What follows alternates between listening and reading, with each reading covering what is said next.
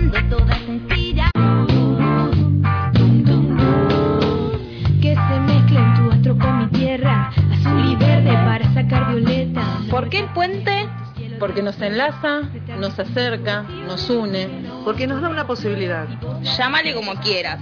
Información, contención, abrazos, risas. Te proponemos un puente. Para escucharte, que nos escuches, para escucharnos. Seguimos siendo, seguimos siendo el puente. Escuchanos, viernes de 19 a 21, vibra con el puente. El puente.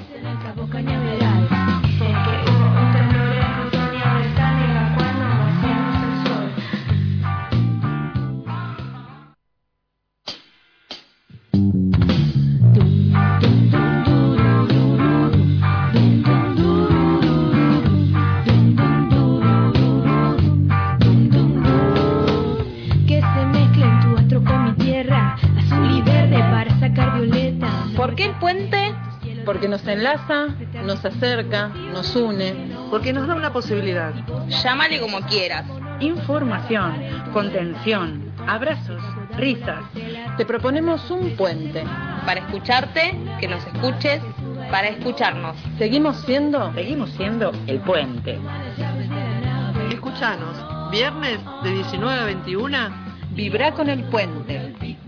El puente.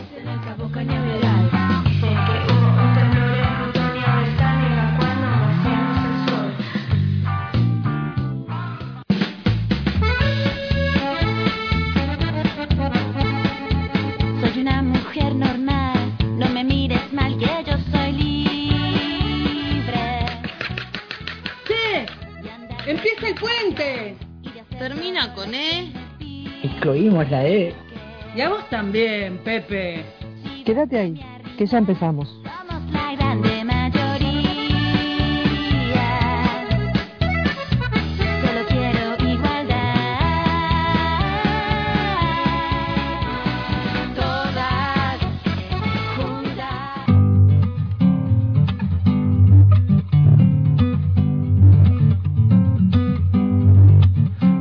La noche esté precisamente más cerrada y más confusa,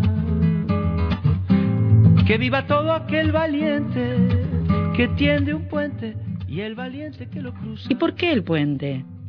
Pregunta que viene sonando viernes a viernes y su respuesta es la que vos le puedas dar al quedarte a escuchar esta propuesta radial, tender un puente entre las dos orillas del aire, entre tu casa, la nuestra, e ir construyendo esta comunicación comunitaria y ejerciendo nuestro derecho a la comunicación. Porque sin medios comunitarios y feministas no hay democracia. También un puente que busca entrelazarnos con la lucha feminista y sus causas. Diversidad, aborto, equidad, disidencias, violencias, abuso y cuántos otros temas que abarca esta gran palabra, ¿no? La lucha feminista.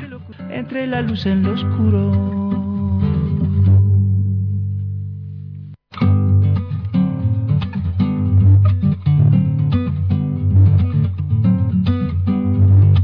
Cuando la noche esté precisamente más cerrada y más confusa, que viva todo aquel valiente que tiende un puente y el valiente que lo cruza.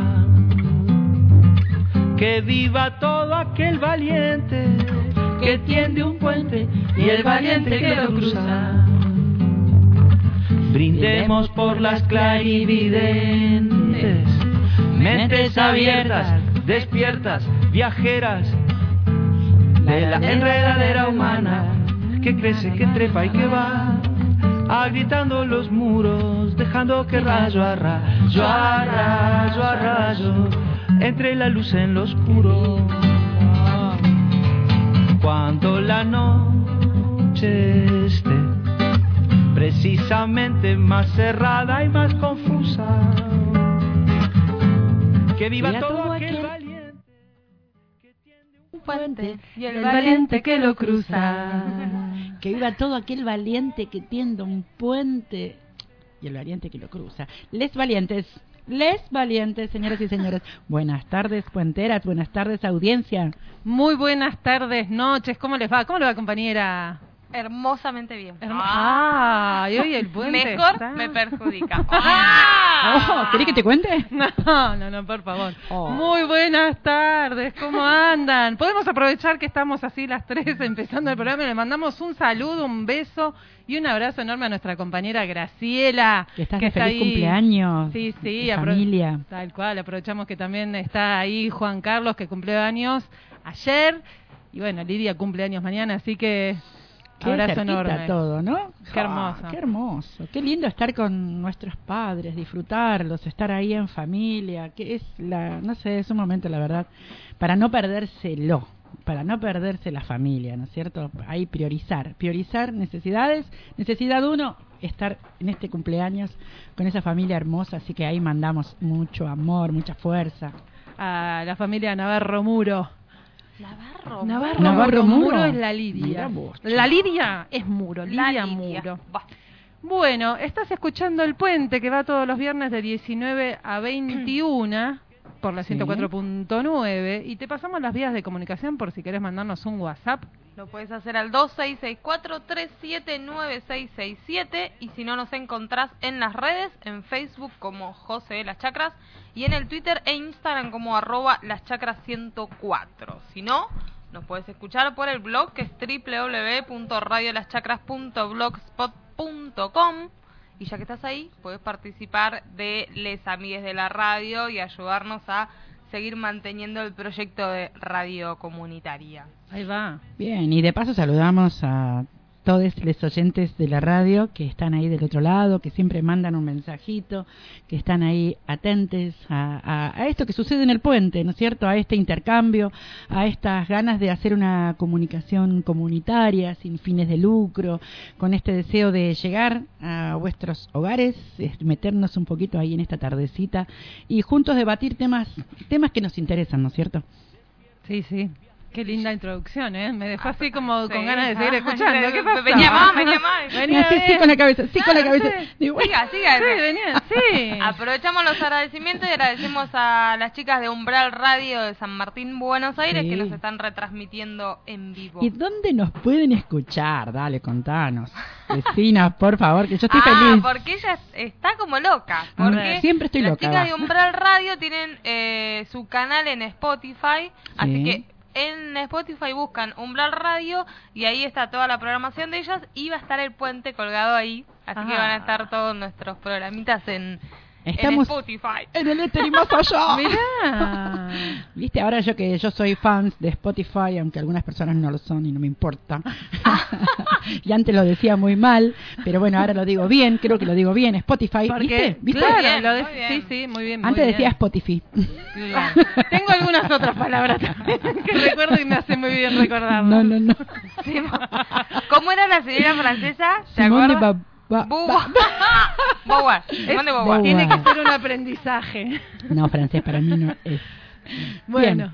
Eh, bueno, entonces agradecemos a Les Compas ahí en San Martín, qué hermoso que es estar salir, en- salir ¿no? Así en forma simultánea, en, aquí en Las Chacras, en, una, en un paraje rural de Tras la Sierra de Córdoba, la provincia de Córdoba, y estar ahí en simultáneo con San Martín, así, en un, ¿no? En un puente. En un puente, Ahí, en un puente. ahí está. Bueno, ¿quieren que arranquemos con alguna música, compañeras? Sí, sí, sí. Acá vamos a pasar la canción que eligió nuestra compañera Marcela Verdejo. Opa, Que con se apellido llama... y todo. Sí, no voy a decir los 500 nombres. Dije Marcela Verdejo, o sea, sin- sinteticé. Y el apellido, ¿no? Ay, fue con amor. No, fue con amor.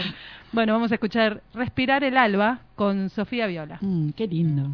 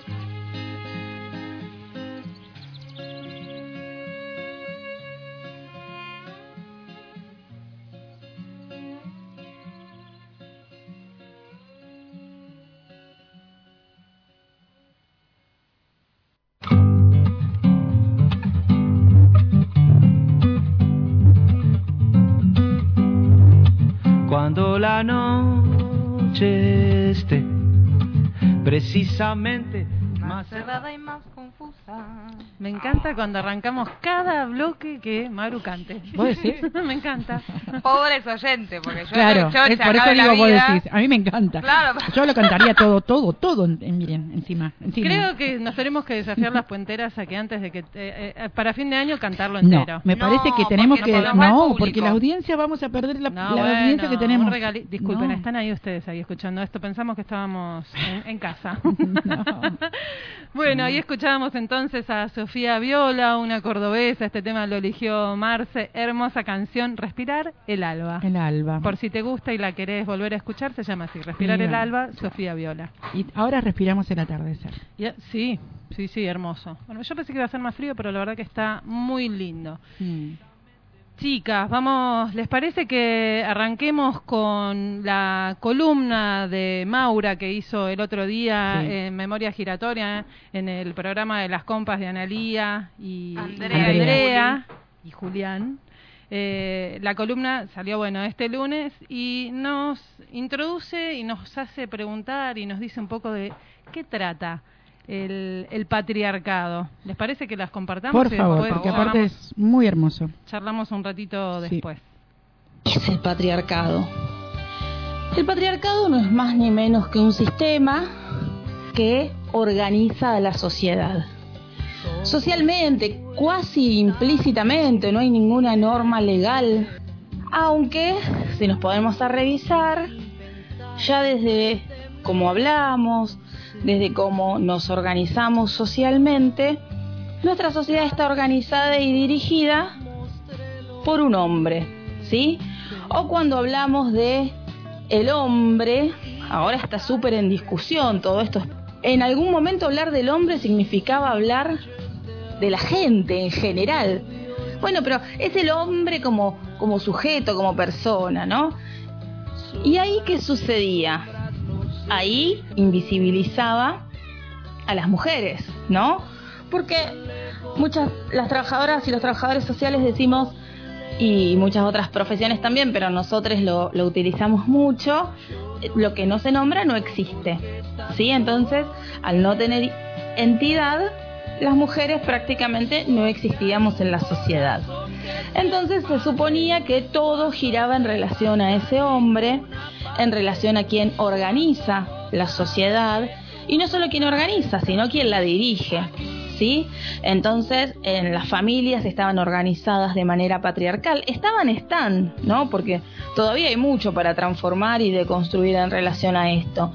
Las familias estaban, estaban organizadas en relación a, a un hombre que es quien organiza, quien dirige, quien provee, y así todos los diferentes grupos de nuestra sociedad. Y la organización social eh, de este patriarcado es justamente un hombre proveedor y con el mundo público abierto, accesible, a su alcance, es decir, pudiendo salir de esa casa, y una mujer, una femeneidad, en su casa, en el mundo privado, eh, ocupándose de las tareas de cuidado, ocupándose de las tareas de limpieza, de las diferentes tareas siempre al interior del hogar, ¿sí? Muchas veces eh, sin poder proyectarse, sin poder pensar por ella misma qué desearía hacer, qué le gustaría, elegir un trabajo, ¿sí? Son cuestiones que hoy siguen sucediendo.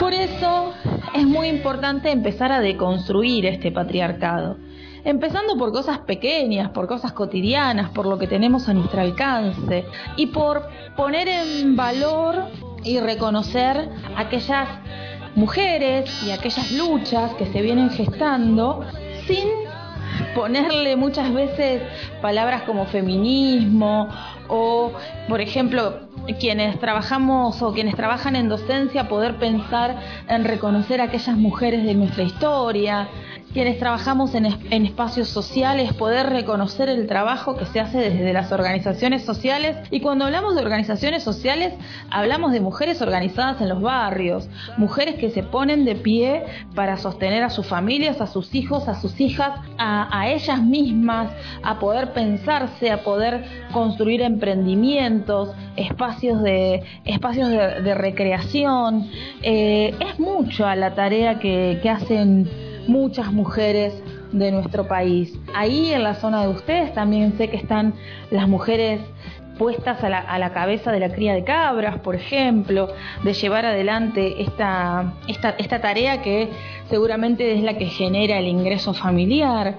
Entonces, todo esto muchas veces va quedando como en el olvido. Decimos, ¿de qué hablamos cuando hablamos de feminismo? ¿Qué es el feminismo? ¿Solo la, las mujeres que salen en la gran ciudad a marchar o se organizan o, o saben alguna canción? No. El feminismo también es esto, ¿no? Empezar a romper cotidianamente con el patriarcado, empezar a, pensarnos y a valorar lo que hacemos, a, a tener conciencia de la tarea y de la importancia de la tarea que llevamos adelante, de poder proyectarnos, de poder pensarnos como sujetas de derecho, poder pensarnos de esta manera, poder pensarnos como mujeres que se pueden proyectar, mujeres que pueden ir al frente, mujeres que pueden eh, tener sus propias ideas y ganas de hacer sus cosas.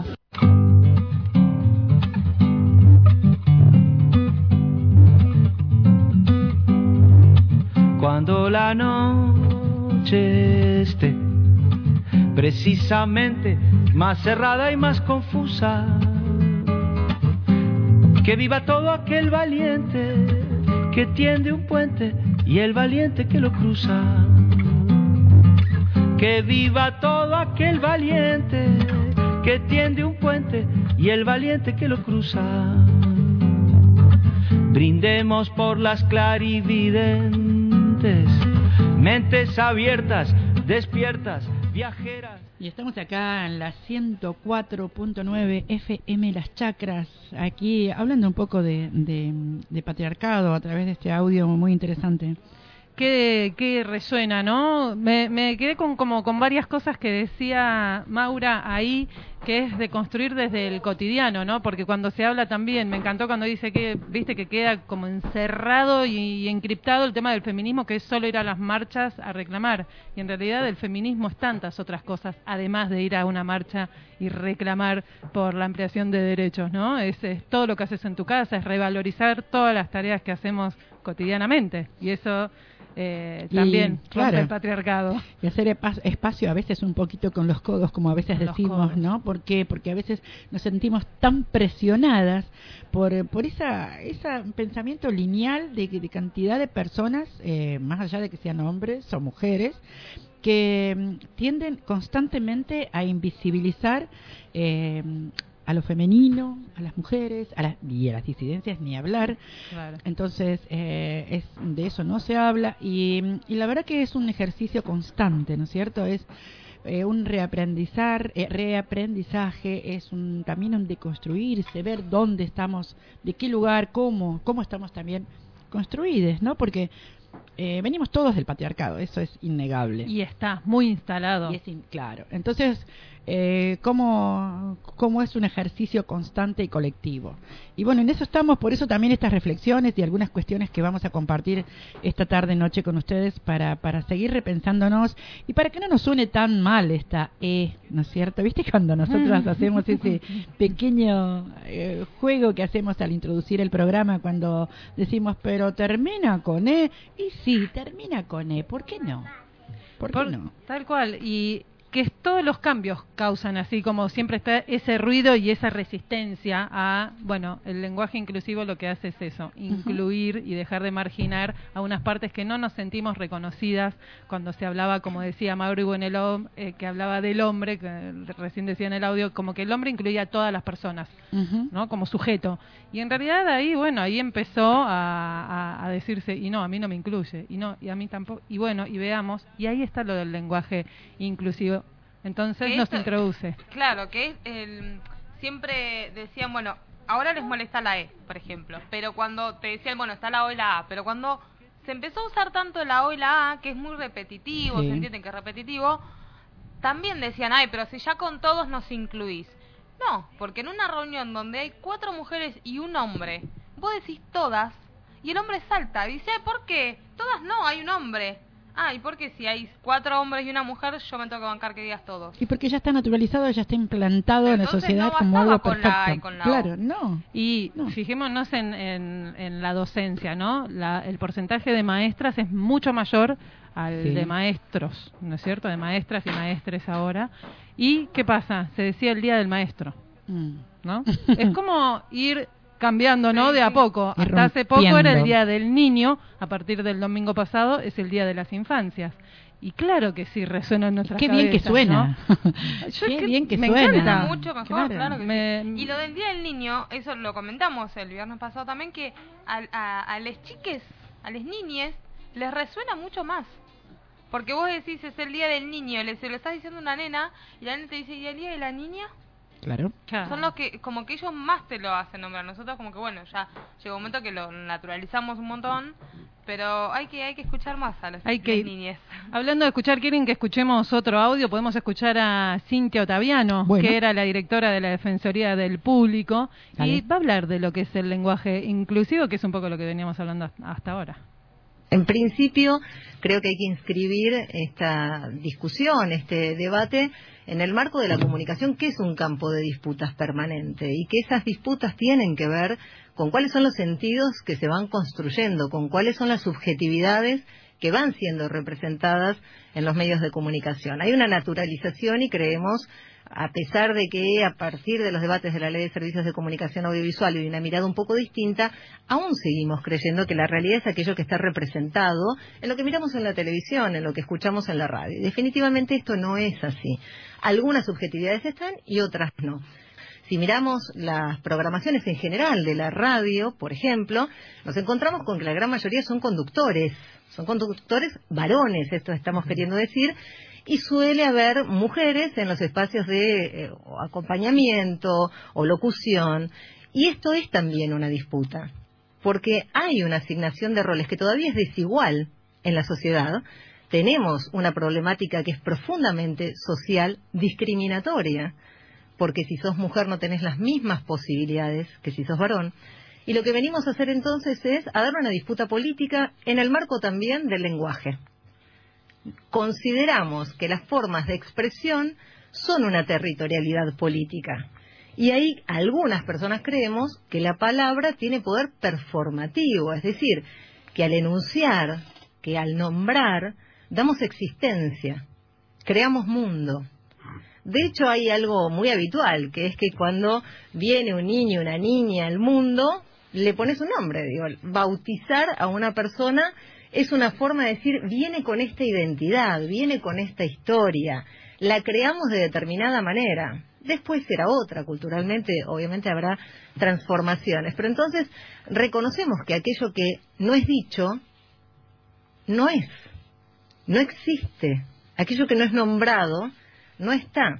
Entonces, una de las maneras de dar disputas en este patriarcado, de la heteronormatividad, Uy, no hay, no hay un mundo binario. Pará, pará, pará, pará, pa- Vamos, vamos por partes. Vamos de a poquito. Esto que vos describiste recién, entonces cada vez que nosotros escuchamos a una cadena o a Cristina o a quien sea que va y dice a todos y a todas, también entra en el campo de disputa de la política, era introducir en ese lenguaje a las mujeres este, que no estaban englobados en ese todo. O sea, remarcar la existencia, la, la, la- sí, la existencia a partir de, de la mención de las mujeres. Es una forma de El visibilizar. todos y todas. Es una decisión política de decir, no estamos las mujeres incluidas dentro del todos en esa referencialidad, necesitamos ir visibilizándonos como una manera también de ir logrando espacios en los distintos campos de la vida cotidiana y erradicando las violencias, ¿no? Que ese es el otro tema. Pero escuchame una cosa, si ya estamos diciendo todos y todas, ¿por qué ahora hay que decir todes? Si Bueno. todos y todas supuestamente engloba todos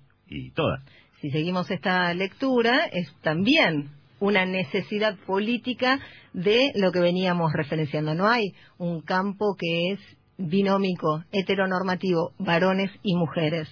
En realidad hay personas trans, hay personas intersex, y entonces la forma de visibilizar las luchas y las disputas por igualdad de acceso a los derechos, de esto se trata. Somos todas personas, tenemos los mismos derechos, pero lamentablemente el acceso no es el mismo. Entonces, la forma de visibilizar al colectivo LGTBIQ es decir todes. Puto homosexual.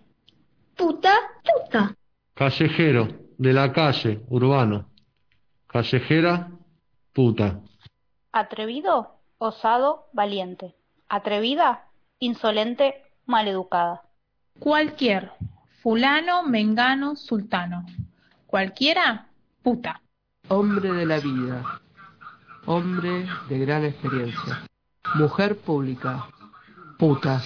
Zorro. Héroe justiciero. Zorra. Puta.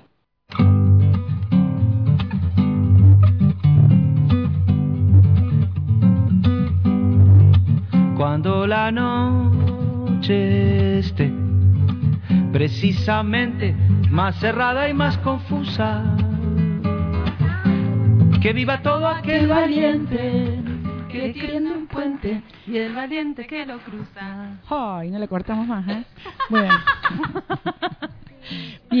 Aparte, no me voy a cansar de decir que me enamoré de Drexler en este video. Ah, yo también estoy un poquito enamorada de él. Pero bueno, hablemos de otra cosa.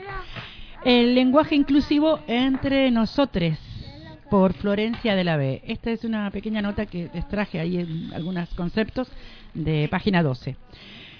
Y dice ella, hoy necesito hablar del lenguaje inclusivo y tratar de comprender qué está pasando con este fenómeno que inunda las redes sociales y es utilizado hasta por nuestro presidente. Yo me pregunto, ¿por qué tantas personas con diferentes modos de pensar le fueren incorporando? El lenguaje inclusivo intenta modificar la realidad o intenta adaptar la lengua a una realidad que ya fue modificándose en cuestiones de género en las últimas décadas. El lenguaje inclusivo ya está entre nosotros. El ejercicio es tratar de no utilizar el masculino genérico. Es un gran ejercicio para incorporar el inclusivo como herramienta cultural y política. y vivir nuestra realidad diversa e inclusiva. En lugar de vivirlo como alternativa, algunos lo viven como imposición. Este fenómeno hoy excede la motivación original, ya que su origen está muy ligado al núcleo duro de las agrupaciones LGBTIQ, por esa necesidad de impugnar el masculino genérico. Lo interesante es que trascendió a estas minorías para convertirse en un símbolo cultural, político y de libertad. Santiago Kalisnowski, licenciado y profesor en letras, dice lo siguiente. Es una decisión consciente, calculada y diseñada que surge de un proceso que tiene muchas décadas de reflexión acerca, del sexismo codificado en la lengua. El principio rector de esto es el efecto que logra en el auditorio. Es entonces la retórica. Los fenómenos retóricos son aquellos que le permiten comunicar algo de manera eficaz a un auditorio. Y ya lo creo que es eficaz porque muchos eh, quedamos así como loques. El inclusivo entonces es el resultado de una lucha política nacida en la calle, la lucha política de los jóvenes por la igualdad, la conciencia de justicia y el respeto por el otro. Una- un pensamiento de Florencia de la B que queríamos traer aquí al puente. Hermoso, hermosa Florencia de la B. ¿Cuánto, cuánta reflexión, ¿no? Qué lindo que es traer todo este, este Claro. pensar acá al puente. Claro, porque- un pedacito más porque hay una analogía que me pareció muy eh, perdón ay me pareció muy práctica a, como al entendimiento Ajá. Eh, en un diario de, mm, de España también está el tema de esto porque bueno el, el- por suerte el lenguaje inclusivo se está incorporando a nivel mundial no es solo en realidad no a nivel mundial sino donde en el habla hispana sí entonces ahí está. Eh, y en un en un diario español encontré una analogía que me parecía genial. Dice, situarse en la defensa del idioma supone, en la práctica, enfrentarse a la causa feminista y criticarla en ese terreno sería como censurar a los bomberos por usar sus hachas para derribar la puerta cerrada y salvar así a las víctimas que se hallan desvanecidas en el interior entre las llamas. ¿Qué importa la integridad de la puerta si se trata de rescatar a seres humanos? ¿Qué importa la integridad del idioma si se trata de una lucha justa? Ningún país logró modificar totalmente su lenguaje para que deje de ser machista. Es alarmante la desigualdad social que se refleja y perpetúa en el discurso cotidiano. El lenguaje es el filtro principal a través del cual las personas perciben el mundo y por ende afecta la forma en que se relacionan y hacen juicios sobre los demás. Esto lo explicó una licenciada en filología por la Universidad de Barcelona, Paula Fernández Gómez. La analogía del bombero me pareció que es, Y es sí. espectacular. es muy gráfico, ¿entendés? Es, Es verdad, tú dices, "Ay, ¿cómo vas a, a romper el, el... o no vas a respetar el, el idioma? Pero el idioma se va construyendo. Y esto que dice que vos trajiste, que también está buenísimo, que en esto mismo que compartíamos, eh, Maru, que me lo compartiste a mí también, dice, y algo que eh, hasta me pone nerviosa. Porque dice, mira, 10 términos que voy a decir nada más que este porque hay cantidad y es muy interesante, pero bueno, pero, Pero- quiero por- lo puntualizo a este porque nosotras cuántos cuánto a través de toda la historia de la humanidad hemos sido desvalorizadas, eh, minimizadas, invisibilizadas y mire lo que dice acá. Eh, términos que refuerzan los prejuicios de una sociedad machista, histérica, histérica, ¿eh? esa palabrita en español, pero la palabra también existe en otros idiomas. En la Grecia antigua, Hipócrates, conocido como uno de los padres de la medicina, tenía una teoría. El útero, cuando está frustrado, vaga por el cuerpo. El órgano errante era el culpable de síntomas como irritación, palpitaciones y ansiedad. La condición fue llamada histeria, del griego histera, que significa vientre.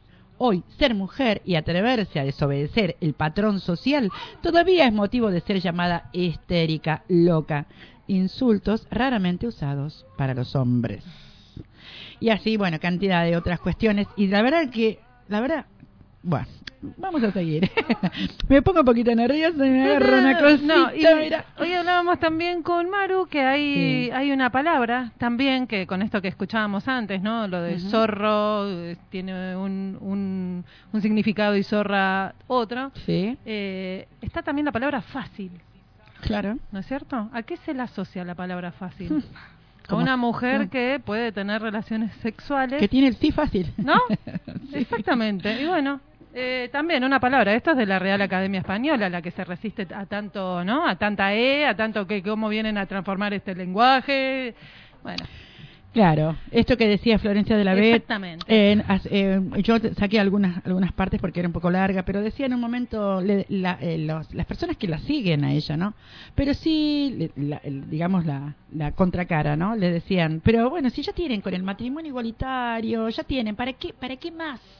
Bueno, sí, siempre Ya va un tuvieron poco más. mucho. Ya Oh, claro. Dios. claro, como que ya está. O sea, una vez que tenés un derecho o algo, adquiriste algo, ampliaste algo, ya está. ¿Qué más querés? Bueno, qué buena pregunta. Mucho más. Incomoda para repensarnos, ¿sí? Para repensarnos y para también esto de nombrar para que exista, realmente, ¿no? Nombrar para que exista. Y es un trabajo, es un trabajo cotidiano, es un trabajo de esto de que hablábamos recién como con los coditos, ir haciendo espacio. A veces incomoda porque siempre está como esa cuestión patriarcal, Rígida. donde se creen con derecho a decirles a las mujeres o a la cantidad de disidencias eh, diferentes. No sé si lo estoy diciendo bien, todavía me falta un montón. Pero bueno, esto, ¿no? De que, eh, bueno, no, no mostres, no hagas, pero estás provocando, pero ¿qué estás haciendo? Pero bueno, algo habrás hecho, ¿no? Sí, los prejuicios esos que a nosotras nos ponen siempre en un sitio, en Nos un sitio, ¿no? sí, sí. Estigmatizante. Y, y también esto de, pienso, ¿no? ¿A Este- nosotras? A nosotros. A nosotros. Y pienso en este mundo, ¿no? Que estamos ahora, en este mundo de pandemia también, Sí. eh, que esto que lo hablamos mucho acá en la radio, en los distintos programas, de, de que queremos un mundo mejor. Y un mundo mejor es aquel que incluye, que incluye a todos los mundos que hay.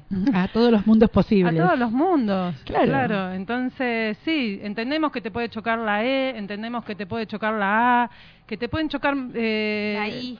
La I. Y no es necesario I. que la uses. ¿Por qué la I, Maru? ¿Por qué la I? Y la Eh, I es porque, por ejemplo, la palabra pibes es de varón y pibas es de mujeres. Entonces, si vos querés nombrar a alguien que no se autodefine ni mujer ni varón, se puso otra letra. Entonces, pibis. ¿Y qué pasó la semana pasada? Ya lo dijimos en el puente el viernes pasado, pero es importante. Pero siempre es bueno volver es importante a... porque estamos en este en este encuentro del lenguaje, ¿no? ¿Qué pasó? Claro, el- la semana pasada, bueno, el Ministerio de Salud de la Nación, todos los días, eh, reporta la situación sanitaria del país en relación con el avance del coronavirus. Sí. en una conferencia de prensa.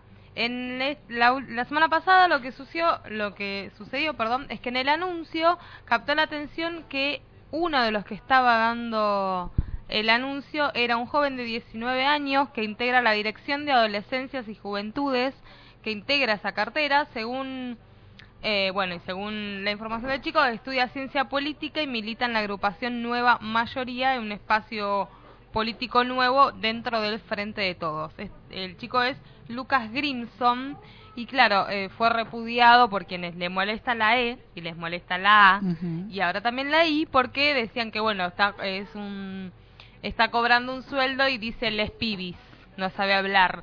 No, sí sabe hablar, está incluyendo a un montón de gente que vos no querés incluir porque también te hubiese molestado que diga todos y todas. Exactamente. Exactamente. Este chico, Lucas Grimson, est- estaba aparte, fue llamado y convocado a esa mesa porque fue la semana don- de, de las juventudes también, ¿no? Entonces querían eh, mostrar también, presentar a quienes están ahora en, en esta Secretaría de Juventudes y Lucas Grimson es uno de los representantes. Y hermoso tener gente joven representando a gente joven y que nosotros, les adultos, estemos hablando por ellos, ¿no? Claro. Es como que es importante ya que empecemos a, a corrernos de los espacios que ya ellos, no a corrernos, nos han corrido, es como decía Marce, codo a codo, obvio. A ver, adulte, no hables por mí. Bueno, ahí hay un joven. Y, y claro que en una sociedad que es altamente conservadora, hay otra, otra sociedad que no, que es la, la que siempre busca la ampliación de estos derechos. Bueno, pero la parte conservadora fue la que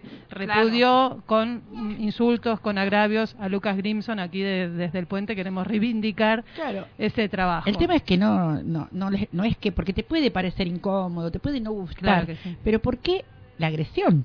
O sea, Porque ¿por les incomoda que se incluya a todo el mundo. Sí, sí, por eso te puede incomodar, pero ¿por qué la violencia, no? Porque el patriarcado es violencia, es violento y No no, le saben importa. actuar de otra forma, Claro, el otro día me decían una persona, eh, un persona, una persona de sexo masculino, sí, porque la vi y se le veía la raya de, bueno, ¿no? La raya de, de la cola, vamos a decirlo así con suavidad.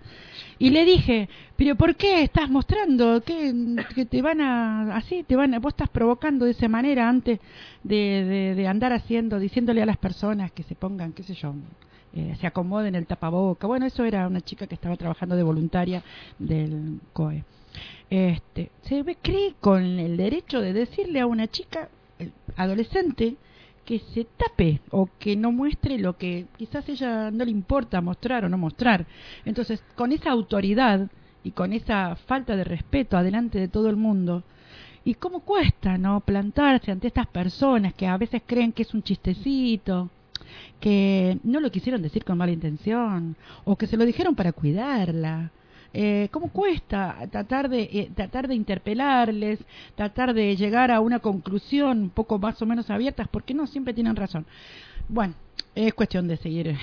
Sí, sí, es amplio, pero están buenos todos los ejemplos Sí. que se van dando. Y aparte, lo que decía Maura en el, en el audio era de deconstruir el cotidiano. Ese El cotidiano, al que estamos claro. acostumbrados es lo que tenemos que ir eh, deconstruyendo. Por eso, ir revalorizando las tareas que hacemos, ¿no? Las, la- Nosotras mismas también. Nosotras Exactamente, mismas. sí. exactamente. Bueno, vamos con una canción. Sí, por favor. Vamos a dedicarle esta, no sé si estará escuchándonos, vos Marucha sabrás mejor que nosotros. Eh, María Negra estará escuchando a Laura Lila porque va para ella. Mm, Ahí. seguro, Lila, te mandamos un abrazo y un abrazo a, a la gente de acá del pueblo que nos escucha. A veces no mandan mensajitos, pero bueno, hoy me encontré con Carla, que ella es brasilera, y le dije que venía acá a la radio y le encantó la idea, y, y gente como, bueno, como Ana, que anda por acá por las chacras también, moviendo cosas que ya vamos a contar, y gente como les chiques allá en Loma Bola, eh, ¿Quién Bueno, será? a Andrea, ¿Quién Hilario, Ana, que nos están escribiendo, y la Vero, que nos están escuchando. El Gonza y Salva que están en Bola, que siempre, siempre nos escuchan, pero siempre, ¿eh? Siempre. Así que son unos Ahí. genios. Qué grande, qué grande. Firme como rola de estatua. Bueno, entonces para todos ellos vamos a dedicarles Mano Negra, esta canción que la eligió nuestra compa Laura Lira. Para vos, Coco, también, que estás ahí. Coco, abrazo enorme, compañero.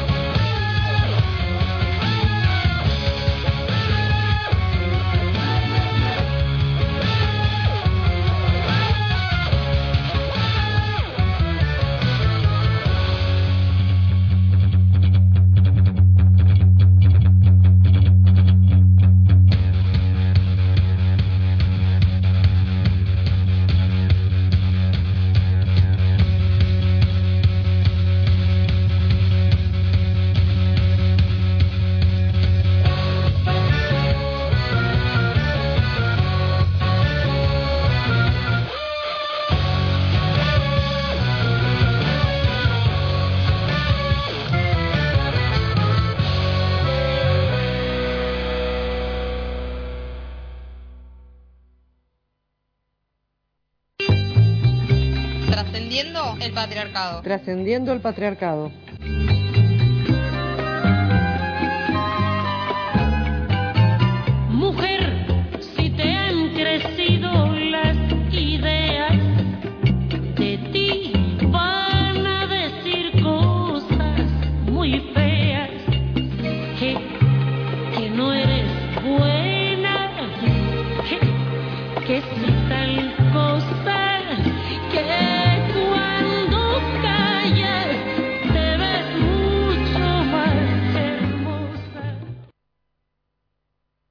Gorman estuvo presente en una de las primeras películas del cine argentino allá por la década del 10 y vuelve en un momento muy particular que es el final de la dictadura. Se podría decir que es la primera película postdictatorial de nuestro cine. Estrenada en 1984, hay muchas referencias en Camila a elementos de la dictadura. La prohibición de libros, la acción de, un- de bandas paramilitares, el exilio, todo eso está presente en esta gran película de María Luisa Bernberg.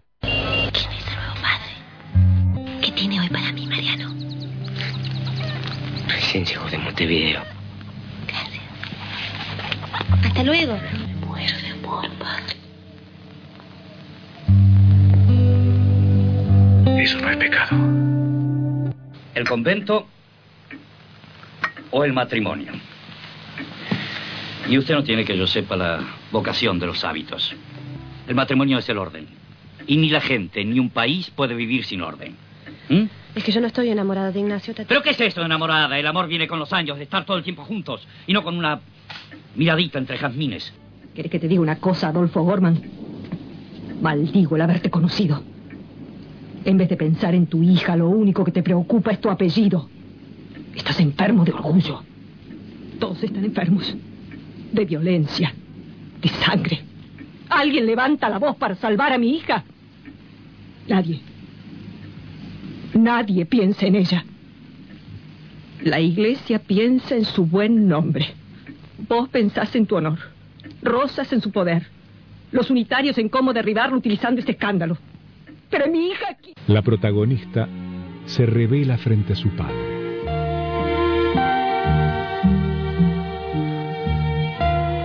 Ante la iglesia y ante toda la sociedad. Dios mío, ¿qué va a ser de nosotros?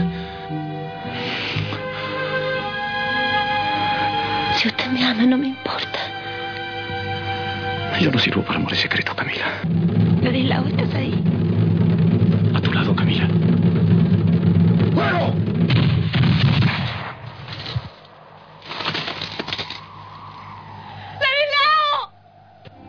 Esa imagen, los ojos vendados, la muerte injusta y traicionera, cuenta un hecho del siglo XIX, pero también se enlaza con el momento histórico de su filmación. En 1984 todavía el aire es de primavera, de esas que vienen después de un fuerte invierno. ¡He dicho fuego!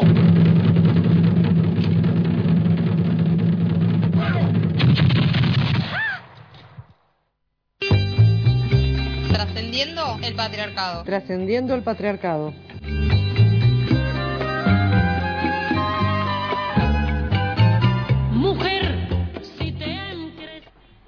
Camila O'Gorman nació en 1828. Era artista, soñadora y librada a los impulsos de cierta independencia enérgica.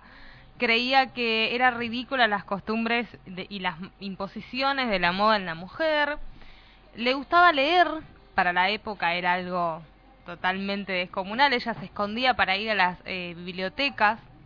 A los 18 años se enamora del cura Ula- eh, Ladislao Gutiérrez, de 24 años, sobrino del gobernador de Tucumán, Celedonio Gutiérrez, aliado de Rosas. El cura, eh, ella lo conoce porque había hecho el seminario con el hermano, entonces en las tertulias se encontraron. El problema fue que ni Camila ni Ladislao quisieron reprimir sus ganas y los deseos y decidieron fugarse el 12 de diciembre de 1847. Pasando un tiempo de la huida, el padre de Camila denuncia a su propia hija con el restaurador que es Rosas. El provisor, el previsor de la iglesia, Miguel García Rodríguez, se- Miguel García, perdón, se dirige a Rosas tratando de que la cosa no trascienda, que no sea un escándalo. Todo se trataba de un hecho no puro y deshonroso. No puro. No puro. Vos. Eh, bueno, piden un castigo ejemplar para que la sociedad tome conciencia de lo, del acto inmoral que estaban haciendo porque era un cura, ¿sí? Bueno, se, ellos se, mientras pasa todo esto se escapan y la idea era llegar a Brasil, eh, a Río Janeiro. No llegan porque no llegan con la plata y se terminan quedando en Goya Corrientes. Ahí él se hace llamar Máximo Brochiero o Branchier y ella Valentina Valentina. No me acuerdo el apellido, no lo sé. Decían ser de Salta, bueno, se hacían pasar por unas personas normales, eh, no pasaba nada.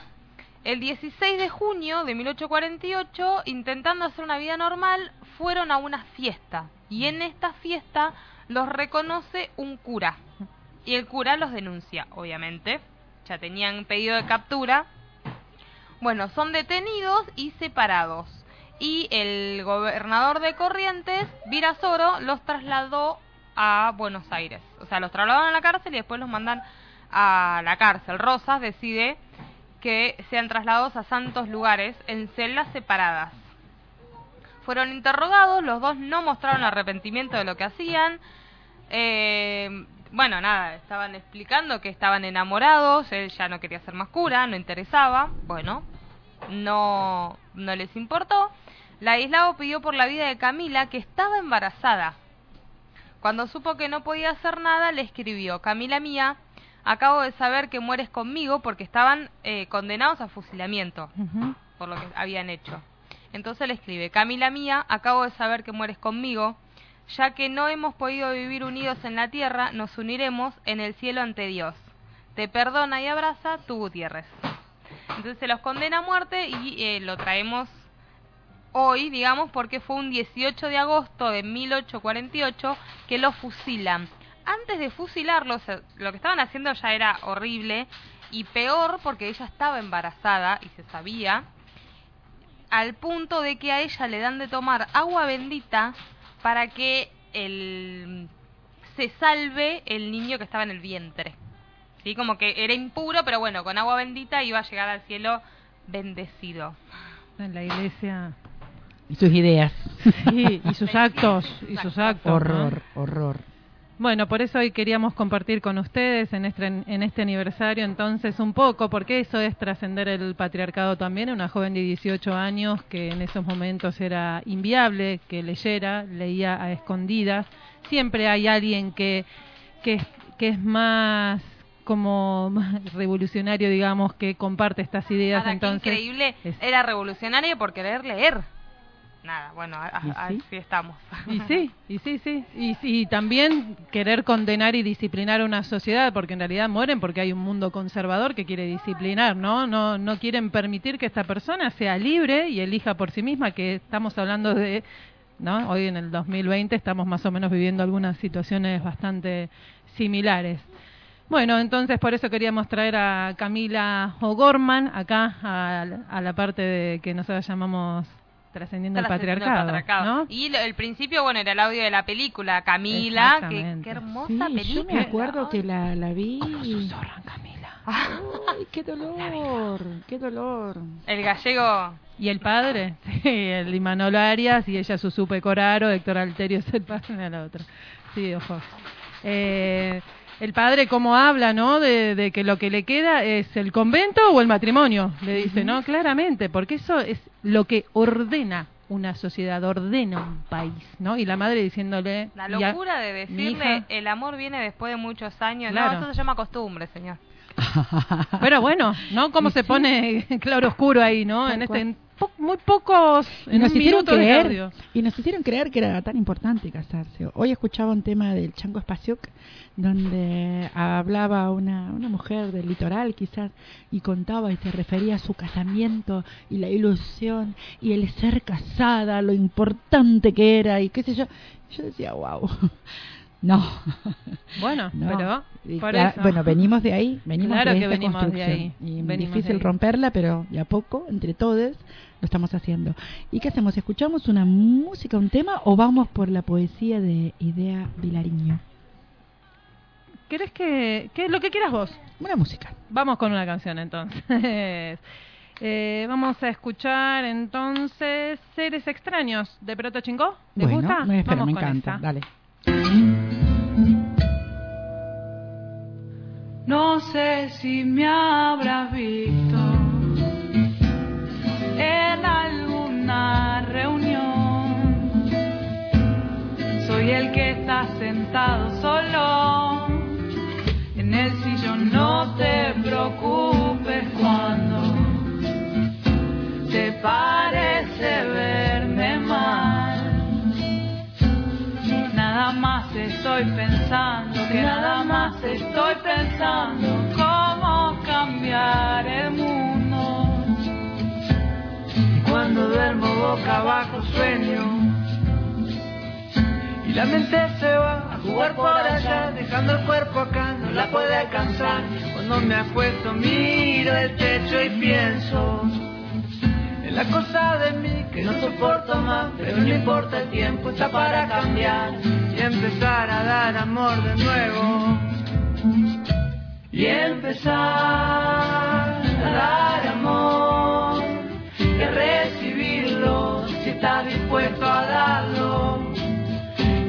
Y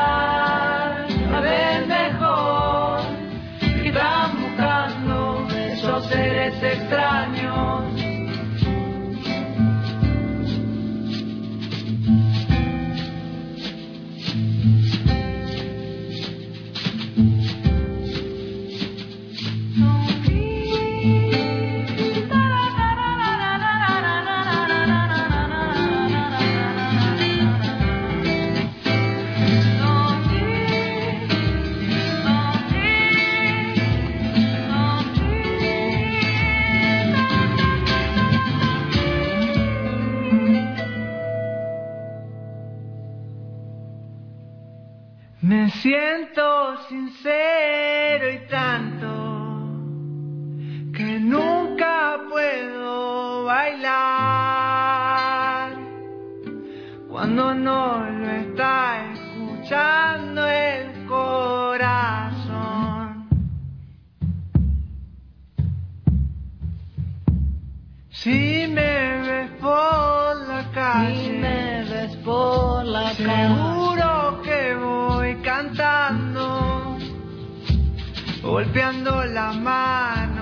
o revolviendo el aire, haciendo redoblar el pecho.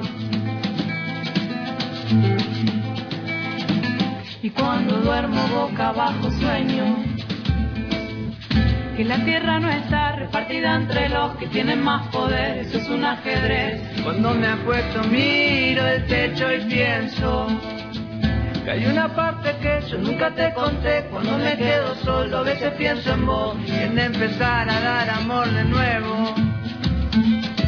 Y empezar a dar amor.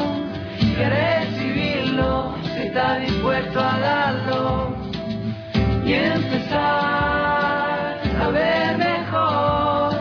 Que están buscando esos seres extraños empezar a dar amor a recibirlo si está dispuesto a darlo y empezar a ver mejor que están buscando esos seres extraños y empezar a dar amor y a recibirlo si está dispuesto a darlo y empezar a ver mejor que están buscando esos seres extraños.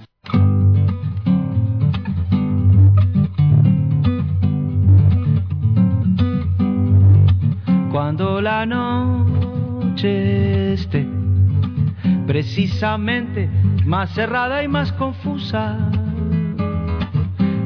que viva todo aquel valiente que tiende un puente y el valiente que lo cruza.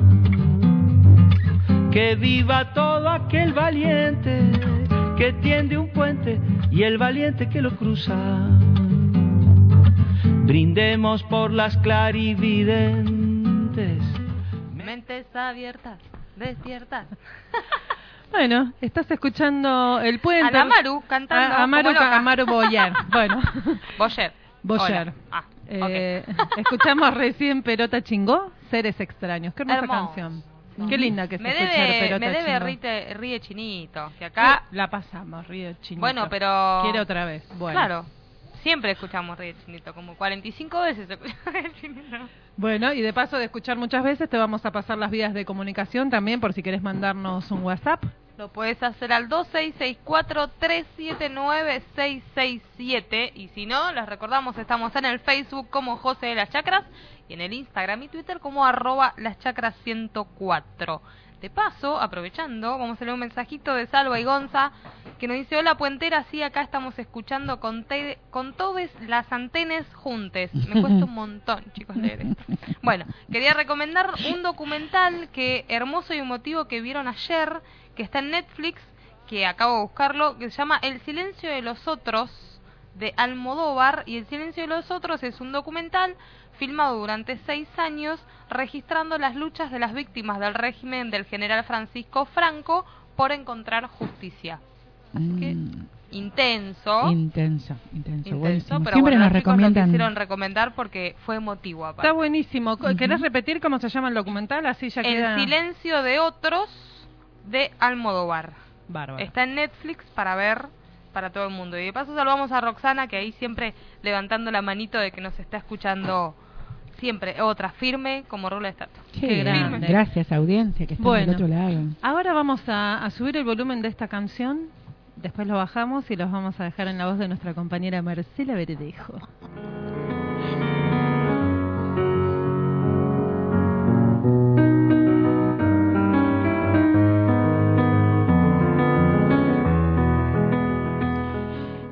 Vamos a hablar de Idea Vilariño. Sin límites, la noche, pura, despierta, sola, solicita al amor, ángel de todo gesto. Poeta uruguaya, nacida en Montevideo en 1920. Además de poeta, fue crítica literaria, traductora, compositora y educadora. En 1985, tras la dictadura, obtuvo la cátedra de literatura uruguaya en la Facultad de Humanidades y Ciencias de la Educación de la Universidad de la República. De sus traducciones sobresalen los trabajos realizados sobre Shakespeare, eh, reconocidos ampliamente por la crítica. Su personalidad y sus convicciones la llevaron durante muchos años a rechazar cualquier tipo de promoción de su nombre y de su obra. A pesar de ello, obtuvo varios premios internacionales y ha sido traducida a otros idiomas. Sus poemas, dotados de gran musicalidad, se agruparon en títulos como La Suplicante, Poemas de Amor, Nocturnos y Poesía. Falleció en Montevideo en abril del 2009. Esta es una pequeña reseña de su historia, pero aquí hay algo que me, me- pareció muy interesante y muy hermoso. El proyecto de IDEA, Idea Vilariño, tiene que ver con una zona muy existencialista. Se relaciona en modo directo e indirecto con Jean-Paul Sartre, con una mirada a veces nihilista, de desgarro, desesperada, donde muchas veces se celebra el amor, pero en realidad, más que una iluminación, es la celebración del amor perdido. Sus poemas de amor dedicados a Onetti son más que nada poemas o de desamor, o de desgarro, o de condición existencial del amor. Onetti, Amor y Desamor. Ella explica en el documental Onetti en 1990 que se conocieron antes de 1954, porque esa fue la fecha de publicación de Los Adioses, una de las novelas más reconocidas del autor, en la que él incluyó la dedicatoria a Idea Vilariño. Así comenzaron cuatro décadas hasta la muerte de él en 1994 de encuentros y desencuentros, años en los que ambos se casaron con otras personas, pero jamás dejaron de relacionarse de una u otra manera, si bien como ella también contó en alguna entrevista, solo compartieron nueve noches. No debería hablar de Onetti porque lo quiero mucho y hace mucho que lo quiero, pero en realidad puedo decir que no lo conozco. Ese desconocimiento mutiló, falseó y podía decir que empobreció una relación que pudo ser seria y entera y no lo fue. Relataba idea en ese audiovisual. Su poema Llanó, uno de los más conmovedores de su producción, es un adiós al amante que le anuncia sin previo aviso que se va a Buenos Aires para casarse con Dolly Moore, hoy viuda de Onetti, con versos rotundos como ya no será, ya no viviremos juntos, no llegaré a saber por qué, ni cómo, nunca, ni si era de verdad lo que dijiste que era, o no volveré a tocarte, no te veré morir.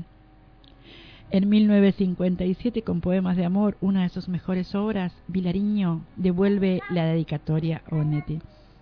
Y la verdad que leyendo esta historia de amor y desencuentro, ¿no? Como me sigue, como que recién debatíamos en la mesa, ¿no? Como nos, en este hoy, en este presente de deconstrucción y de, y de tanta lucha feminista, ¿no? Eh, ver nuestras antecesoras, cómo, cómo eh, tenían esa mirada, esa visión y ese, ese ser atravesadas por ese tipo de amor o desamor, de ese tipo de amor romántico que hoy en día se, se, se cuestiona mucho, ¿no? Se cuestiona. Y no está en un primer plano como, bueno, al menos en muchas personas, no está en un primer plano o en una primera necesidad ese amor romántico y eso que estuvimos derribando los mitos del tu media naranja, etcétera, Claro. ¿no? Tantas otras cosas bueno, que fuimos eh, hablando. idea Villarino tenía una frase que decía, creo que la actitud más lúcida y más sana es tener presente que la vida y que el amor se acaban. Y bueno, ahí estaba ya mucho más iluminada. ¿Cómo sintetiza idea? Maravillosa idea Vilariño, mm, maravillosa. Y bueno, y si tienen ganas les leo un poemita. Por favor. Chiquitito. Sí. Cuando una boca suave, boca dormida besa. Cuando una boca suave, boca dormida besa, como muriendo entonces, a veces, cuando llega más allá de los labios y los párpados, caen colmados de deseo, tan silenciosamente como consciente el aire. La piel con su sedosa tibieza pide noches, y la boca besada, en su inefable goce, pide noches también. Ah, noches silenciosas, de oscuras lunas suaves, noches largas, suntuosas, cruzadas de palomas. En un aire hecho manos, amor, ternura dada, noches como navíos.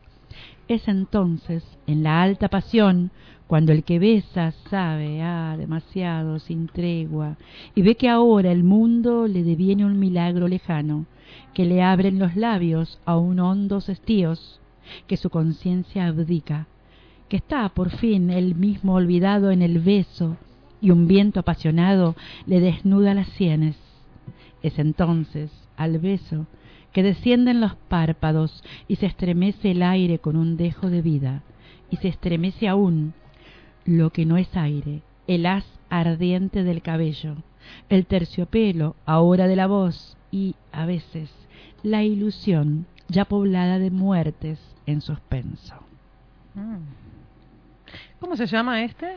Este se llama hermoso. ¿Es los besos o cómo se llama? Cuando una ¿Cuál? boca suave, boca dormida besa. Qué bonito, ¿no? Mirá, hermosa. Hermoso, hermoso. Bueno, gracias, Idea Milariño. La verdad que es una, una, una poeta maravillosa. Y bueno, un grupo de poetas enormes, uruguayos, ¿no? Nuestro reconocimiento desde el puente. Ahí va. Y bueno, esto queda el debate abierto. A ver, vos qué pensás ahí, que esta, de esta, del amor. ¿Quién no ¿Es habrá pasado un amor romántico? Yo. Ajá. ¿Y cómo? Pero bueno, sí, y tantas anécdotas, ¿Quién no- tantas cosas por contar. Nuestras cuerpos, nuestros corazones, nuestras almas. O sea, yo aprendí de ese amor romántico porque, qué sé yo, vengo de esa, de, es- de esa cuestión patriarcal. Mi padre era muy romántico y tenía esa cuestión así casi trágica del amor y, y bueno, y tanta cosa, ¿no? Que uno Claro, fue yo- trabajando mucho para deconstruir y romper. Creo que no es que está mal el amor romántico, me parece que es algo lindo de sentir. Quizás hay que reflexionar y pensar de que no es todo así. ¿entendés? Que está bueno vivir eh, un momento el amor romántico, pero no llegar a, a esto, ese, si me dejaste, Me me, me muero, mato, me ¿viste? Porque llevarlo a ese nivel, sí vivirlo apasionado, románticamente, pero no al, al extremo. Me parece que quizás lo malo es eso, a, a mi pensar, obviamente, ¿no? de que es lindo vivir o no, del efusivo, el romántico, el sí, el quiero estar con vos y demás, pero bueno, saber esto, que se termina, que, que no pasa nada. Y que puede trascender a un amor más profundo, más Claro. duradero, más constructivo en otros aspectos de la vida. A veces no sucede, a veces, bueno, quedan estas maravillosas poesías, ¿no? Y en el recuerdo. Chan. Chan. bueno, ¿quieren que vayamos con una canción? Dale. Compañeras, vamos a escuchar a Rebecca Lane. Para ustedes que están ahí escuchando El Puente de las 19 a las 21, vamos a estar haciéndote compañía. Políticamente incorrecta. Me encanta.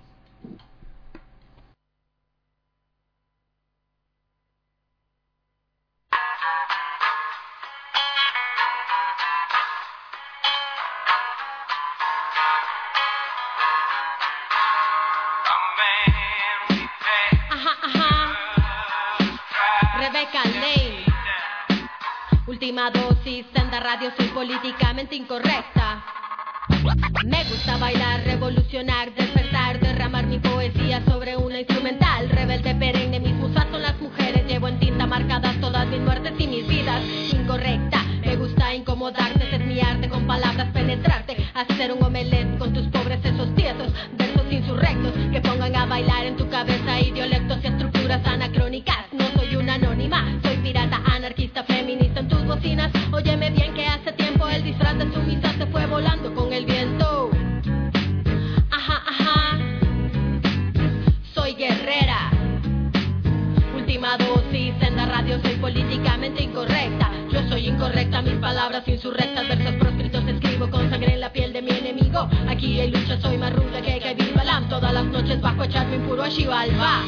Esto es poesía obsidiana, como la piedra, caliente como el magma, traída directamente desde el inframundo. Cuchillo que va cortando prejuicios en su rumbo. Ajá, ajá. Soy guerrera. Última dosis en la radio, soy políticamente incorrecta. Tal vez yo no vengo del gueto en la ciudad, pero desde pequeña me trataron como marginal. Yo preguntaba, cuestionaba, no aceptaba de familia guerrillera, ¿qué otra cosa esperaban? Me nombraron tras el rastro de mi tía, secuestrada por el ejército y desaparecida. Ella me enseñó el arte de las letras con poemas que ahora yo voy recitando en las banquetas, tanquetas contra la inteligencia en los años 80. Genocidio para exterminar poetas.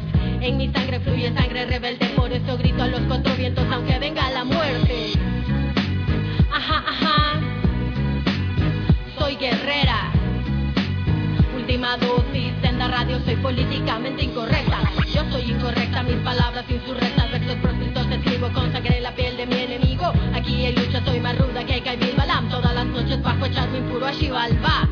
Esto es poesía obsidiana, dura como la piedra, caliente como el magma, traída directamente desde el inframundo. Cuchillo que va cortando prejuicios en su rumbo. Ajá, ajá. Rebecca Lane. Última dosis en la radio, soy políticamente incorrecta.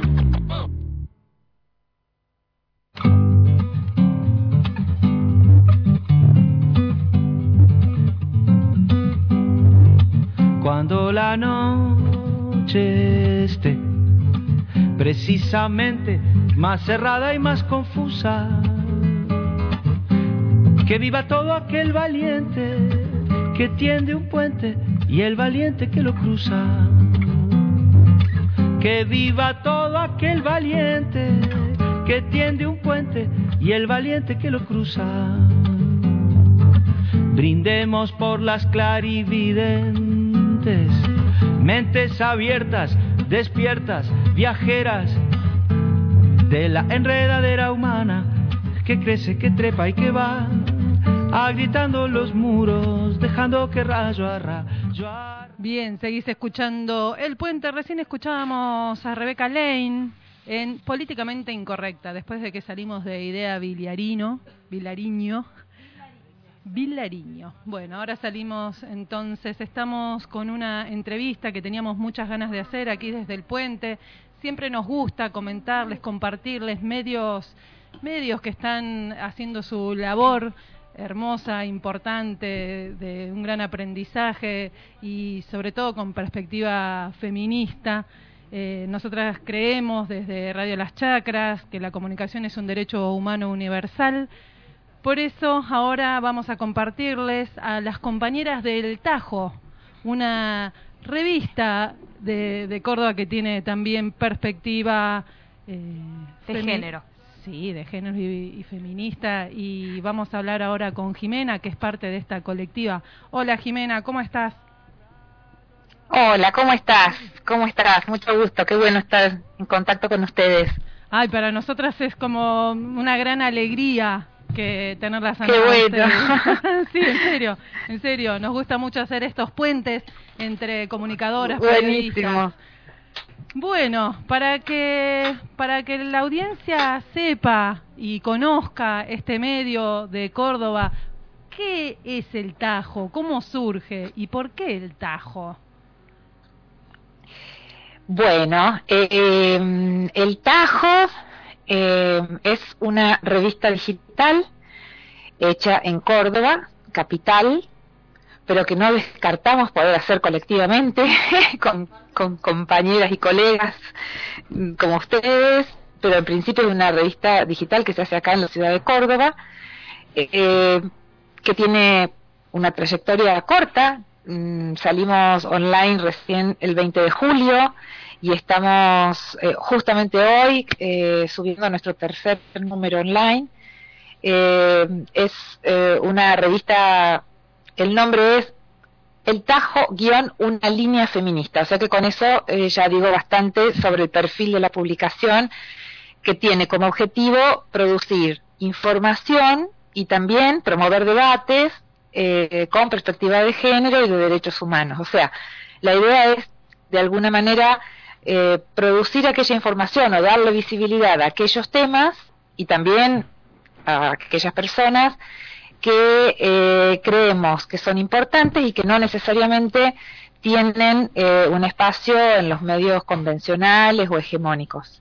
Y al mismo tiempo ocuparnos de otros temas que eh, pueden ser los temas de la de la agenda común, digamos la pandemia, por pensar, la crisis económica, etcétera, los temas que nos atraviesan, pero hacerlo desde una mirada eh, que ponga en foco, digamos, las desigualdades de género, ¿no? Eh, de las mujeres y también de otras identidades de género. Ese es un poco el, sentido y el porqué de eh, crear el Tajo, que es un, emprendimiento autogestionado. Autogestionado quiere decir que no pertenecemos ni estamos ligadas ni vinculadas a una empresa o a una eh, a un emprendimiento comercial, sino que es un, un emprendimiento que estamos sosteniendo eh, a pulmón con la solidaridad y el apoyo de algunas organizaciones que tienen sensibilidad de género eh, y que hacen su, su pequeño aporte y que encaramos con otras tres compañeras y amigas que son Gabriela Weller, Soledad Ceballos y Pate Palero, eh, y, yo, quien les habla, y un conjunto de, un grupo de amigas y, y colegas que colaboran, que editan, que hacen redes sociales, eh, que sacan fotos, que crean la web, todo lo que sabemos que, que significa poner un medio de comunicación online que requiere algo muy lindo que es justamente el trabajo en red, el trabajo en equipo. Eh, y bueno, en eso estamos muy, muy contentas, también muy atareadas con este desafío enorme entre manos, porque creemos que además eh, la tarea es no solo informar, sino también aportar un grano de arena eh, en, la, en la reducción de estas desigualdades, ¿no? Eh, eso como para como para arrancar. Casi nada, Jimena, casi nada como para arrancar. Sí, vamos, vamos a ver y estamos, vamos viendo, ¿no? Vamos viendo y le vamos dando, vamos viendo qué se puede hacer. Eh, como te decía, justo hoy pusimos en línea el tercer número y bueno, cada uno de estos números que implica un conjunto de, de- de notas, la, la revista tiene eh, una sección claramente de, producción de información con algún informe especial. Eh, hicimos un informe, por ejemplo, eh, sobre el lugar de las mujeres en la ciencia, ahora salió un informe reciente sobre eh, la relación entre los consumos problemáticos de sustancias y la maternidad. Eh, bueno, después hay una sección de entrevistas que, tratamos también de elegir con mucho cariño y cuidado a nuestras entrevistadas. Hay una sección eh, que no podía faltar de recomendaciones con aquellas cosas del, de, de la industria cultural, del cine, de la literatura, que nos parecen buenas y productivas, interesantes para, para recomendar. Tenemos eh, un espacio fundamental de agenda, que también eh, creemos que puede ser un muy buen gancho y una muy buena puerta de entrada a la revista, porque eh, vieron que en Córdoba, en general, en todos lados, pero nosotros lo vemos en Córdoba, hay una proliferación de actividades, de capacitaciones, de encuentros, eh, etcétera, que tienen que ver con nuestra agenda y que están circulando todo el tiempo y de manera dispersa, y nos parece que una agenda que, sistematice toda esa información es una muy buena eh, manera de, un, un buen servicio, ¿no? Para, para nuestras audiencias, nuestras lectoras. Entonces, también esa es una sección fuerte y tenemos una, una sección de historias, que la idea es que con, poder contar historias en, en primera persona de lo más diversas, que, que, que también son historias que por ahí permanecen desconocidas, ocultas, invisibles y que, y que nos parece bueno rescatar.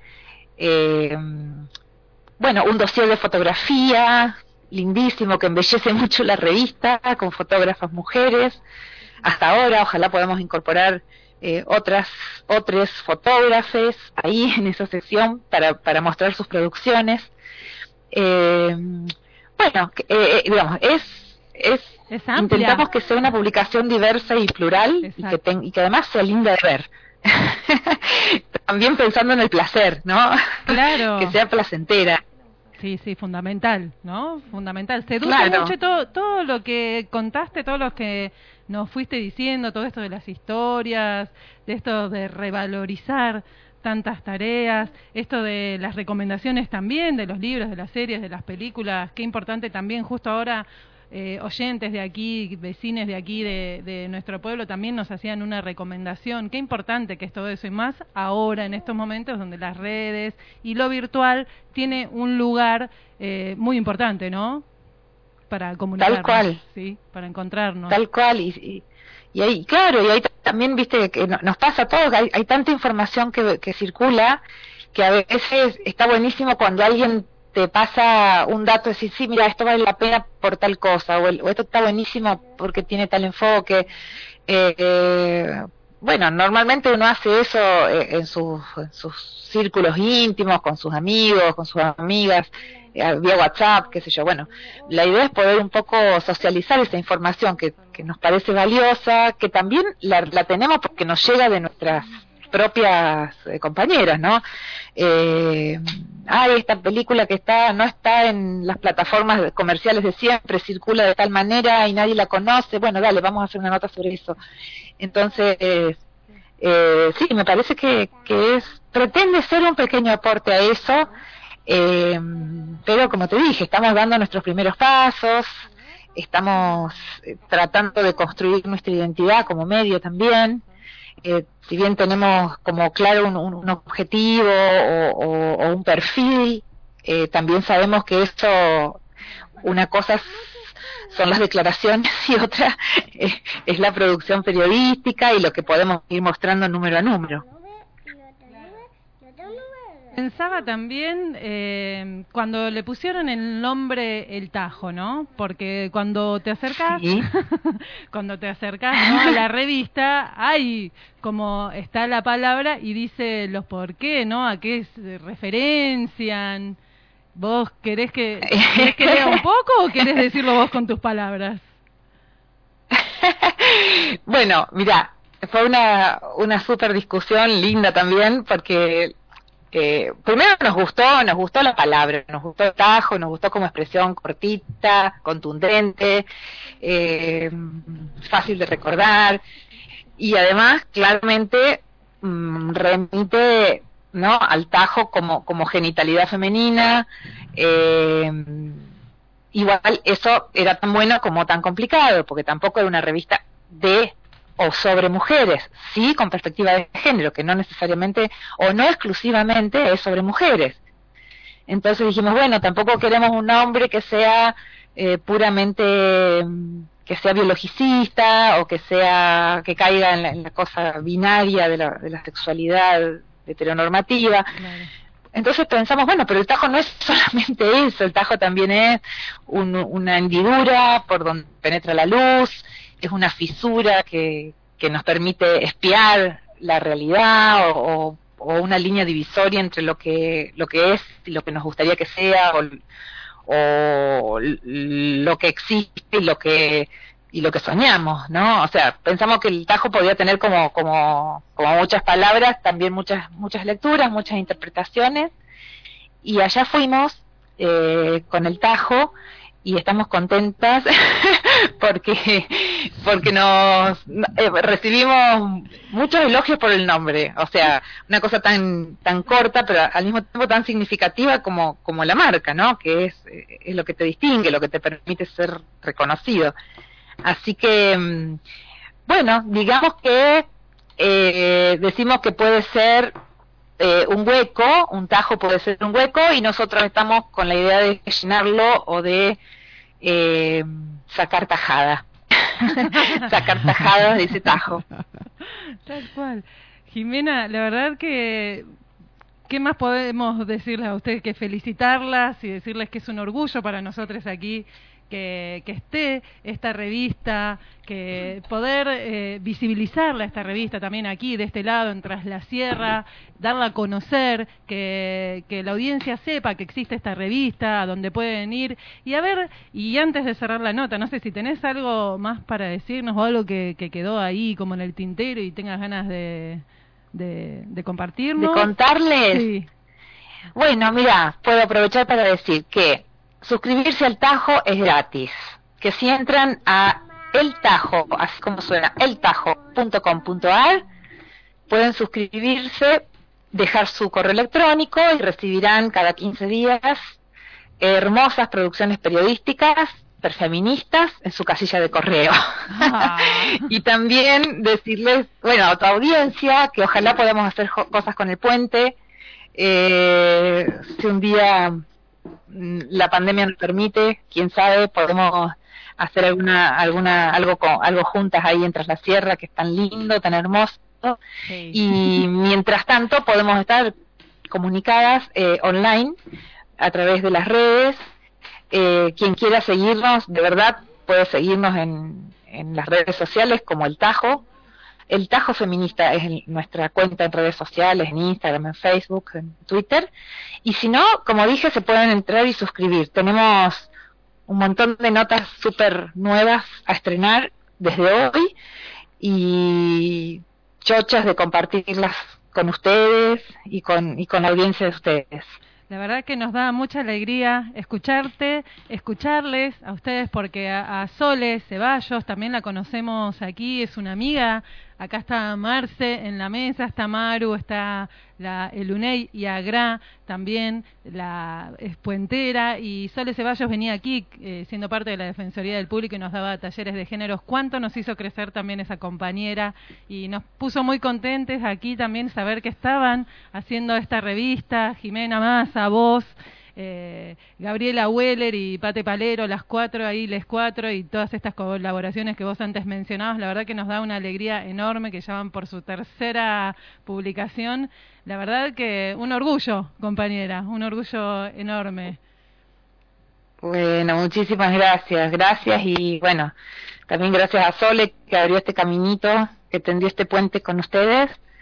Este y bueno, qué lindo saberlas ahí, imaginarlas juntas. Siempre estos emprendimientos son colectivos, así que está buenísimo saber que, que del otro lado también hay, hay una red haciendo cosas como estas. Eh, y como dije, sería buenísimo poder articular, poder armar algo, algo juntas y, y- y seguir en contacto, ¿no? Seguir haciendo que, que esta rueda crezca. Ahí va. Y sí, este puente ya está. ya está construido. Así que no queda más que Exactamente. esperar que... Ustedes también Sí, sí. súper eh, ge- generosas en, en, en- yo te agradezco también en nombre de las cuatro, ¿no? Este, este, este rato, eh, no solamente por la charla, sino también porque para nosotros es una oportunidad de, de- de visibilidad y, y de llegar a lugares que no necesariamente nos resultan fáciles, porque a veces se cree que, que en tiempos de redes no es tan fácil, no es tan fácil eh, eh, crecer desde el pie, digamos. Claro, Entonces, sí, sí. eh, yo te agradezco muy especialmente la, la generosidad de la charla y, y, y, bueno, el interés de ustedes por el Tajo. Ahí va. Bueno, Jimena, te agradecemos mucho entonces y estamos en contacto. Claro que sí, Un claro que sí. Un abrazo enorme por ahí para la- los cordobeses que están ahí eh, en el TAC. Gracias, un abrazo enorme para ustedes también. Que Ve. estén bien. Muchas gracias, igualmente. Hasta luego. Hasta luego. Bien, ahí escuchamos entonces a, a la compañera Jimena Amasa de la revista El Tajo.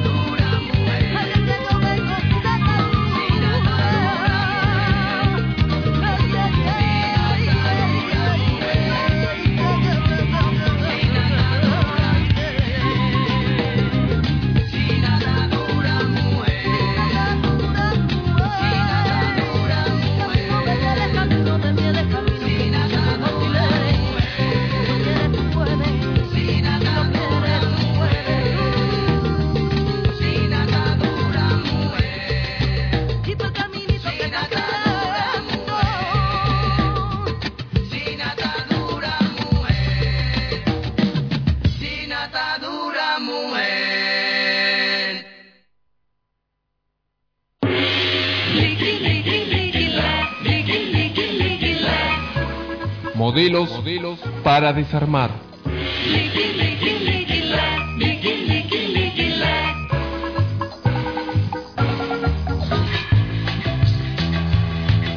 Para la mayoría de los jóvenes, la educación sexual que reciben en la escuela se limita a aprender sobre el aparato reproductor. A esta conclusión lleva una encuesta realizada entre octubre de 2016 y abril de 2017 a casi 2.900 jóvenes. La investigación estuvo a cargo de la Fundación Huésped, el colectivo por los derechos sexuales y reproductivos y FUSA. Fue realizada en todo el país a jóvenes que ingresaron a la escuela secundaria desde el año 2000. En Modelos para Desarmar queremos saber si la Ley Nacional número 26.150, más popular como la ESI, se pone en práctica en las escuelas medias. ¿Y cuál es el espacio que se les da a las diversas identidades de género y orientaciones sexuales? Además de contemplar las estadísticas a nivel nacional, hoy contamos con la participación de dos estudiantes del Valle de Tras la Sierra, Ana y Vito. Eh, ahora voy a la escuela de nono, me cambié por la orientación de arte y eh, ahora me cambié el nombre a Ana, pero en italiano, con dos Ns. Hola, soy Vito, voy a la escuela normal a tercer año. Estamos transitando un tiempo de aislamiento social obligatorio. Estudiantes y docentes no van a la escuela. Sin embargo, las clases siguen a distancia de modo virtual. La intención es no perder el año, no dejar de aprender.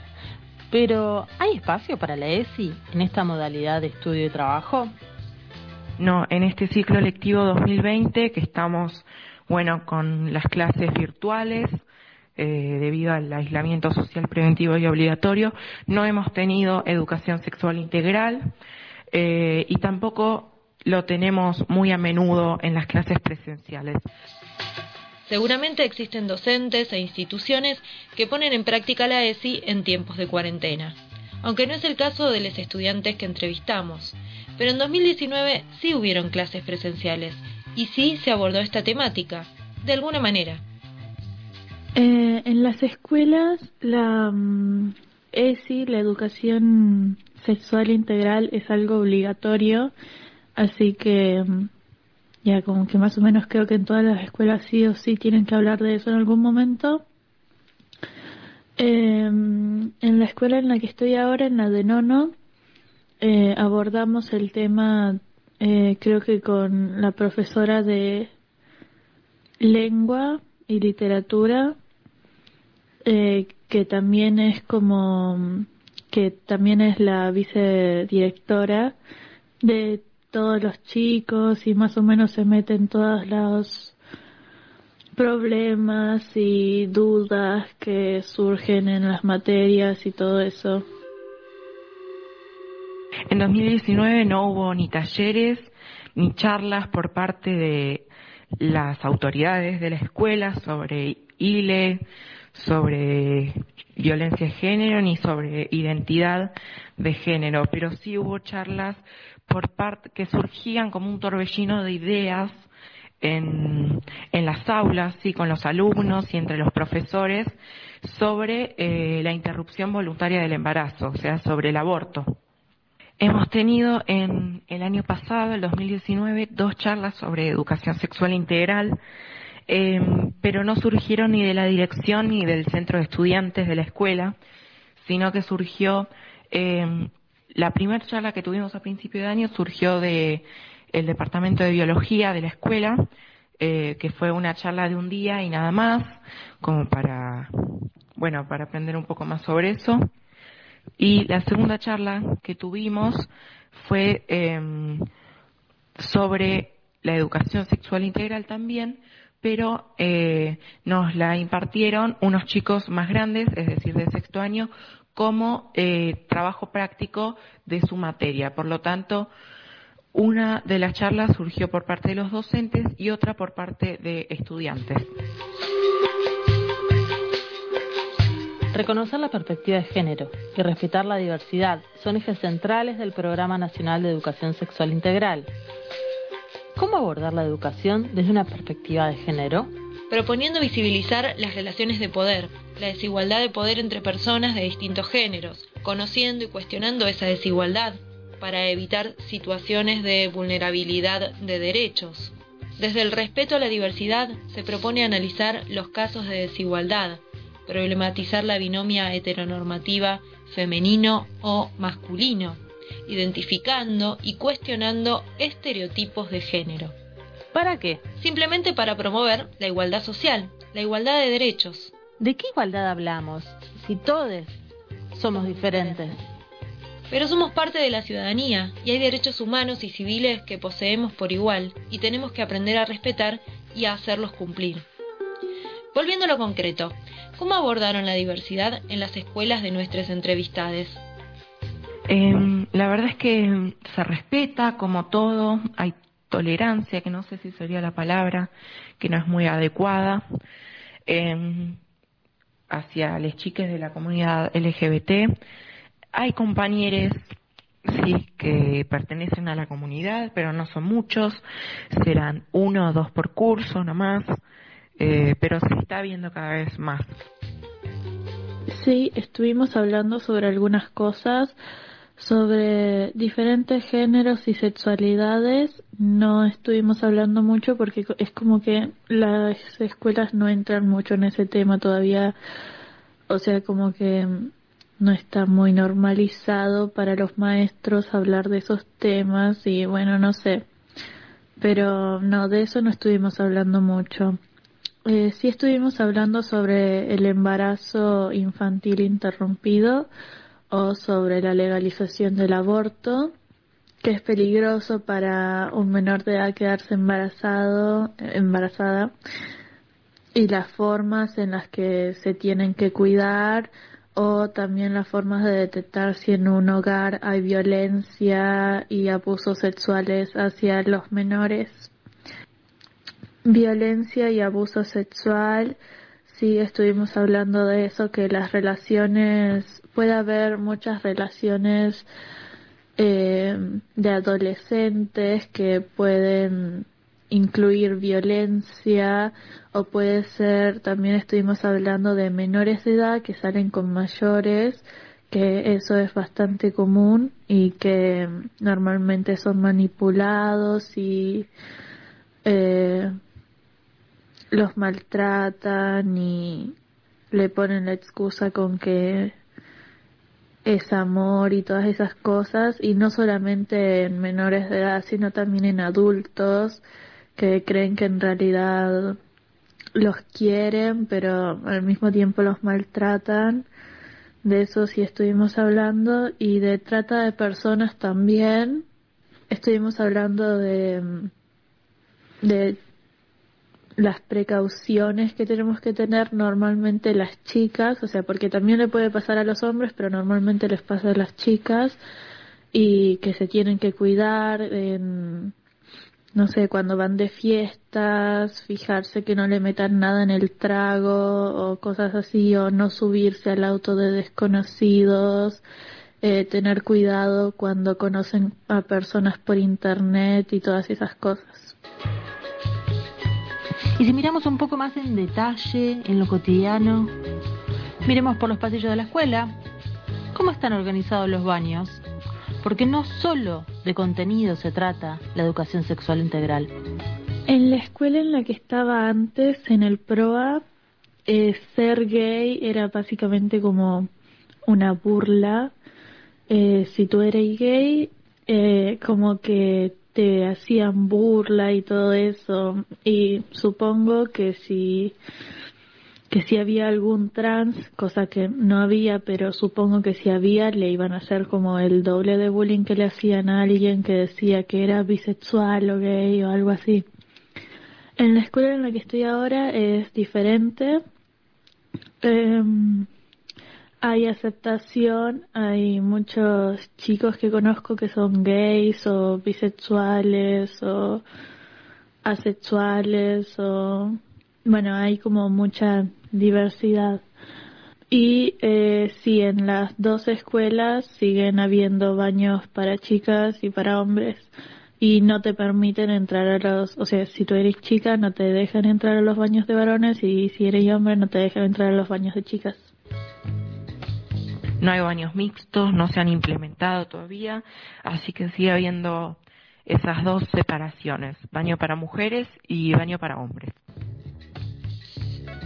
Agradecemos a Vito y Ana, estudiantes de secundario de Tras la Sierra, por ayudarnos a conocer la realidad de la escuela y permitirnos pensar en cómo seguimos, para que la diversidad, un eje central de la aplicación de la ESI, se aborde en clases, se contemple en las instituciones y se visibilice y respete en la sociedad. Porque respetarnos entre las personas implica reconocer y valorar las infinitas diferencias que existen. La identidad de género y la orientación sexual de cada uno también forma parte de esta diversidad, y es por esto que abordar dichos temas en las escuelas implica respetar la identidad sexual, es decir, con la cual se presenta cada persona y no suponer que solo se interactúa con personas heterosexuales, siendo que no es la única manera de vivir la sexualidad.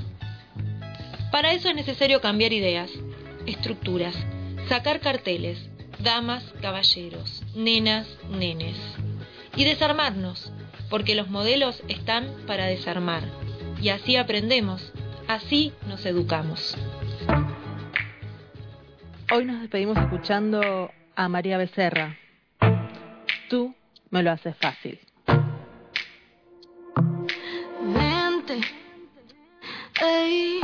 Hoy desperté con ganas de verte.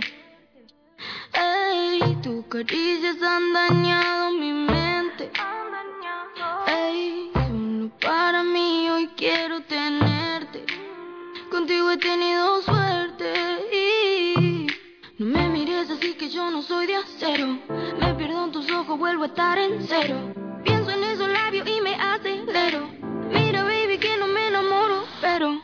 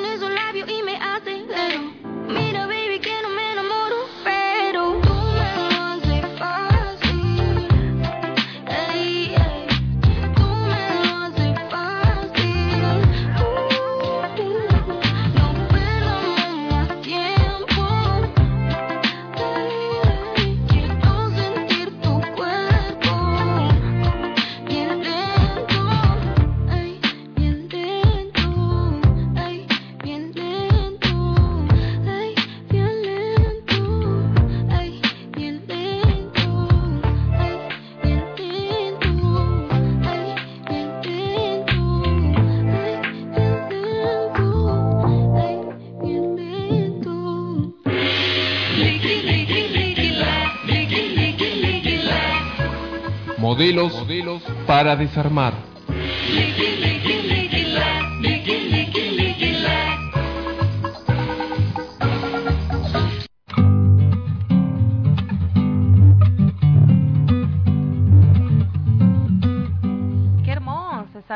Columna de ¿Qué? Soli y nos encanta la Guille. música. Nos Soli Guille, tenés razón. enriquece el programa. Espero que estén escuchando. Agradecidas las puenteras aquí.